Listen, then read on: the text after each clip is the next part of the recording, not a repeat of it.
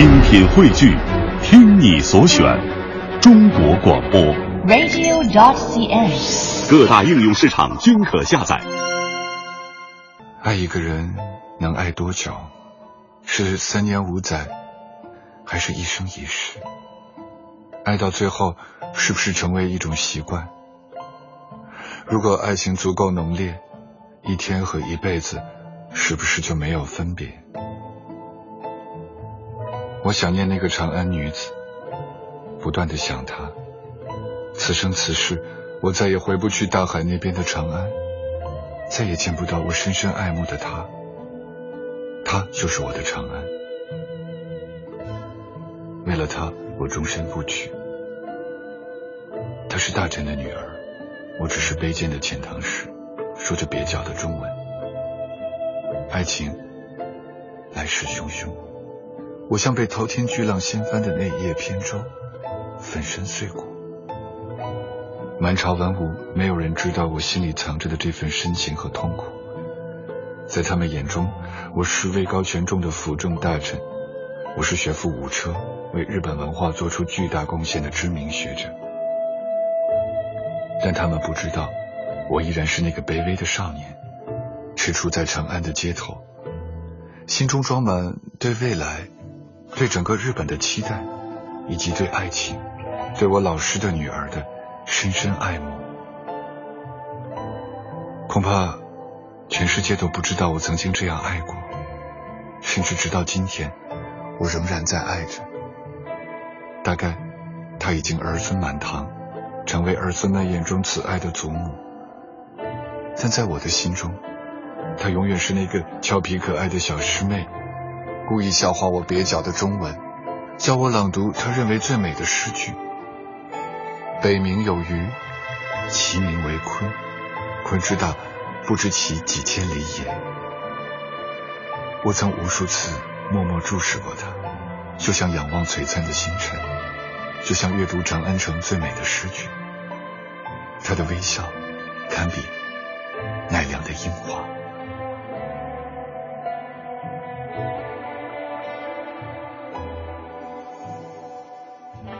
京都、奈良两座复刻自长安的城池。其实，也许你并不真的认识他们，所以在接下来的时间就带你去认识一下他们，特别是那座到了今天还依旧充满了长安的味道的城——京都。说到京都，不得不提到的就是日本的平安时代。从隋朝开始，日本就不断的派出使节来到中国，然后把所见的繁盛和美好修建了一座城池。城池的一半命名为长安，另外一半命名为洛阳，合在一起就是京都。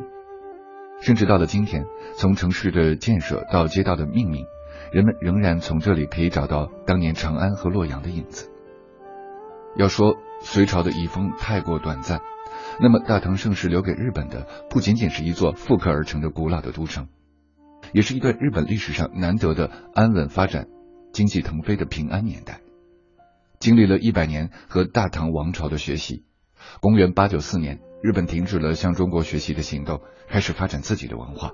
在十一到十二世纪这一百年来，所有那些外来的东西逐渐的加上了日本化的印记。而在更长的将近一千年的历史里，京都拥有相当丰富的历史遗迹，也是日本传统文化的重镇之一。而在今天说到京都，不得不提及的是一本书，一座寺庙。一本书指的是创作于十一世纪的《源氏物语》。这本公认的世界上最古老的长篇小说，作者子氏部以日本平安王朝最全盛时期的背景，描写了主人公源氏的生活经历和爱情故事。故事涉及四代天皇，历七十余年。除了书写出人物之间纠葛复杂的关系之外，更是把整个平安京的风物人情表现得十分透彻。通过流传下来的文字，人们不仅仅读到了当时上层社会的人物权力斗争的复杂，更是读到了在古时候日本最繁盛时期京都的样子。当然，从这本书里透露的那种淡淡的忧伤情绪，也影响了一代又一代的日本作家们。直到今天，当我们品读日本的文学作品的时候，都会感受到这样的情绪，而后人也给这样的情绪命名为物哀。物哀透过这一本书的故事，从京都蔓延开来，成为了日本一种全国性的民族意识。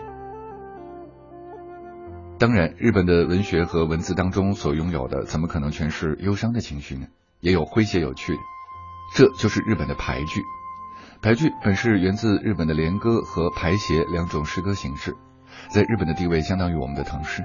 那么，在我们的唐诗中有一位诗仙李白，而在日本的排句界也有一位排圣，他叫松尾芭蕉。他不但是日本最伟大的排协诗人，更是通过那些遣唐使。知道了大唐盛世的李白，并很快的成为了李白先生的粉丝。出于诙谐幽默的排写本能，他还给自己起了一个有趣的名字，叫陶青。这个名字对应了李白，两个名字放在一起，就像是没有成熟的青色桃子和熟透了的白色李子一样，充满了小幽默的味道。不过牌句到底是什么呢？咱们来读几句芭蕉桑的牌句，试试看吧。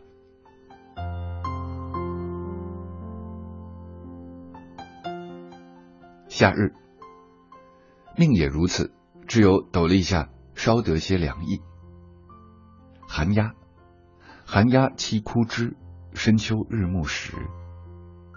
难眠，独酌更难眠，夜来风雪天。秋月明，秋月明，一夜远他行。雪纷纷，今朝雪纷纷，许是有人近乡根。排句很短，听上去好像更多的是风月季节的意味。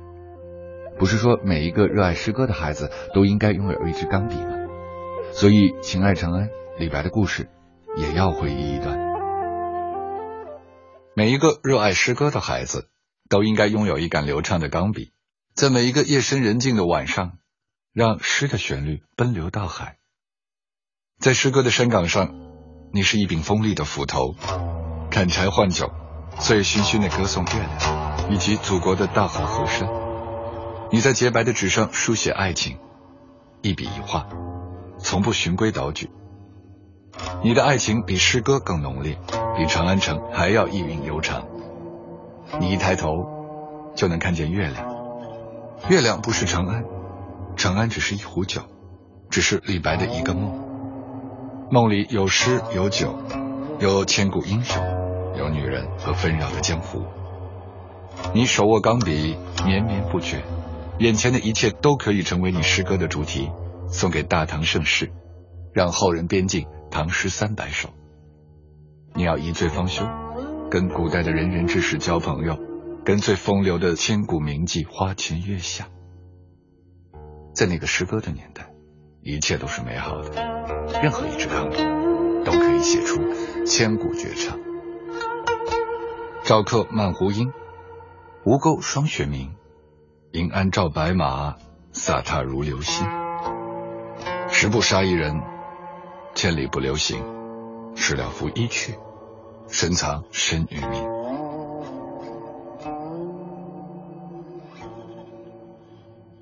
今夜用长安、日本那些诗歌、那些爱情、那些你知道的和不知道的故事哄你睡觉。这里是杨晨时间，来自文艺之声 FM 一零六六，我是杨晨。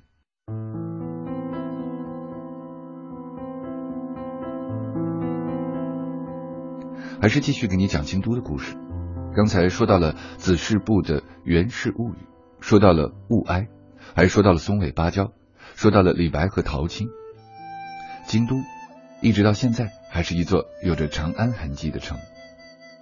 京都的寺庙不少。金银阁寺都是著名的世界文化遗产，但是对于日本人来说，如果一定要选出一座最有平安时期代表性的建筑群，那一定是非清水寺莫属。因为在日本，每个日本人都会说一句俚语：“从清水的舞台上跳下去”，用来形容毅然决然的做某一件事。这就是因为在京都的清水寺大有名气的清水舞台，用一百三十九根原木支撑在陡峭的悬崖上。从舞台放眼望去，大半个京都的景色尽收眼底。如果天气好的时候，甚至还可以远远的看到大阪城的样子。这里的春天的樱花、夏天的瀑布、秋天的枫叶以及冬日的落雪，这些景色都会让人如痴如醉。但是从这里失足跌落悬崖的人也不在少数。一旦跌入悬崖，自然再无生还的可能。寺庙既然叫做清水寺，那么必然和水脱不了关系。顺着寺中，顺着奥院的石阶而下，便是阴雨瀑布。清泉一分为三，分别代表长寿、健康和智慧。而就在大殿旁边，有一眼被称作金水的清泉。这一清泉被列为日本十大名泉之首，而这座寺庙清水寺之名也由此而来。嗯，在清水寺看樱花。从下个月开始，就是日本人一年当中最享受的日子。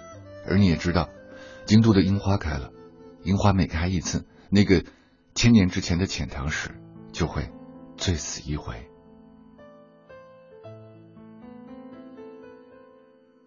我这无名的遣唐使终将成为日本的英雄，但茫茫世人可曾知道我内心的悲痛？历史。不会留下我的任何印记，就像春天一过，樱花将随风飘落，化作春泥也好，沉入水底也罢。人们不会知道，在他们的短暂花期，对这个世界也曾无比热爱。短暂却华美的绽放，是他们一生的宿命，完美而悲壮。就像我。珍存一生的爱情，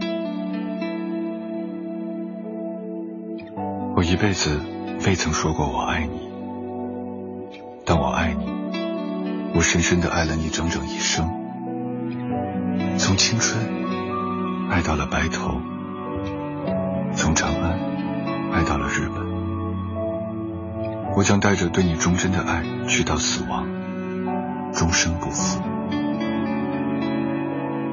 上天待我不薄，让我这辈子深深的爱过。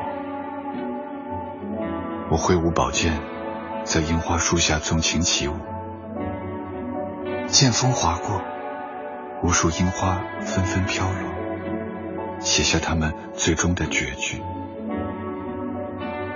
每一枚花瓣，都是我对你的一份爱。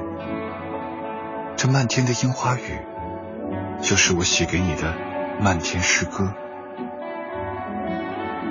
我整夜整夜的喝酒，我整夜整夜的想你，我对你的思念都化作了这漫天的樱花雨。京都的樱花开了，樱花每开一次，我就醉死一。